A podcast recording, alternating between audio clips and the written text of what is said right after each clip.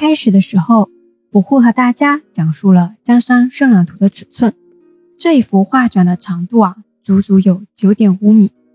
那大家所熟悉的《清明上河图》，它的长度是五点二八米。你看，江山圣览图的长度，居然是《清明上河图》长度的快两倍了。那长度五点二八米的《清明上河图》里面，细节已经非常非常多。并且是非常丰富生动的。那长达九点五米的江山圣览图里面细节，尤其是啊，那到目前为止啊，关于清明上河图画里面所描绘的时间，到底是不是清明节那天，还是有争议的。但是我们江山圣览图所描绘画里面的时间啊，确定是农历四月初八的浴佛节前后。为什么这么确定呢？因为啊，画里描绘了人物的一个小场景，就是抬佛的画面，就是将佛像请到街上游行。从这个场景里可以判断出，当时的时间点是在浴佛节。浴佛节就是佛诞日，为每年的农历四月初八，是佛祖释迦牟尼的诞辰，在古印度佛教中是很重要的仪式。传入中国后，由于我们中国地域宽广的关系，所以每个地方对浴佛节那天的风俗有所差异。古代温州这边主要是盛行抬佛。除了这个小场景外，还有个小场景，就是百姓们在从事插秧这类农事活动。插秧就是把水稻的秧苗从秧田移植到稻田里，出现插秧。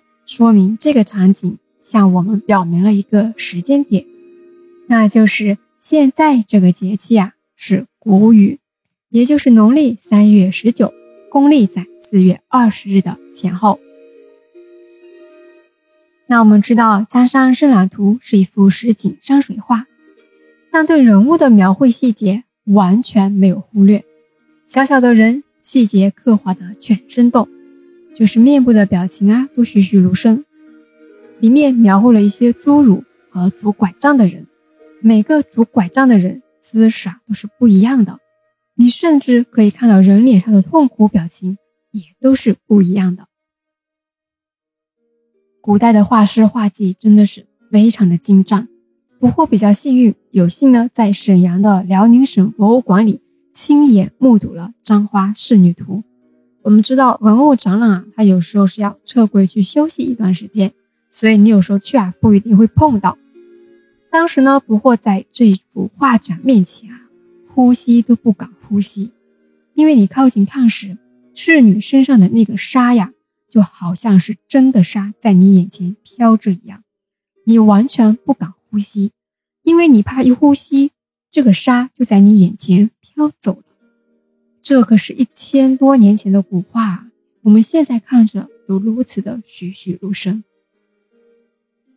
同样，《江山圣览图》里面所展现的画技，也让看画的不惑觉得里面的小人是真的会动一样，那个山啊，真的会透出仙气一样，那个江水啊，是真的在流动一样。除了以上这些，画里面呢，还描绘了很多百姓的市井生活状态。像有描绘百姓在街头娱乐的，比如有两个人在做蹴鞠表演，这是延续自宋代的传统双人表演项目。对，不是比赛，而是表演。蹴鞠的历史啊非常悠久了。根据史料的记载，早在战国时期，我们汉族的民间就已经流行娱乐性的蹴鞠游戏了。之后呢，到了宋代。有了组织性的蹴鞠和专门表演的蹴鞠艺人，在二零零六年五月二十日，经过国务院的批准，蹴鞠啊被列入第一批国家级非物质文化遗产名录。画里呢还描绘了另一个街头娱乐项目杂耍，《清明上河图》里面描绘了勾栏瓦舍，那是百姓们看戏的地方，就是表演都会在勾栏瓦舍里，然后百姓围在旁边看。相当于我们今天的戏院。那南方这边的杂耍表演主要是搭建在一个方形的类似于帐篷一样的汤子里，顶上是有棚子的，四周是空的，用四根绳子固定在地上，然后百姓围在汤子旁边看。那杂耍呢是有技术含量在里面，需要一定功夫的，所以呢，元朝的统治者就担心民间的一些组织啊会利用杂耍来进行反元活动，所以除了在可以表演杂耍的宫廷和宗教活动期间允许杂耍外呢，其余时间都是被禁止的。为什么会有这样的规定呢？因为啊，在元宋时期，杂技活动与戏曲一样，是中国的庙会文化部分。因为这个原因呢，毕竟艺人们要生存嘛，所以越来越多的杂技艺人就往山高皇帝远的地方去讨生活了，比如来到了我们温州。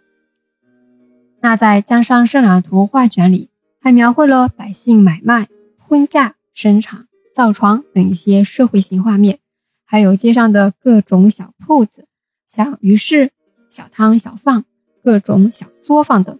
更为细节的是啊，百姓们的晾衣架都有描绘出来，非常有意思。更有意思的是啊，捕获在画里面的一个小摊子上面，发现一个出售清明饼儿的摊位。清明饼儿就是清明团子，它是用草头枝做的一种糕点，是非常可爱的一种吃食，圆圆的、糯糯的、绿色的。如果是圆形的话，形状就比较像雪媚娘。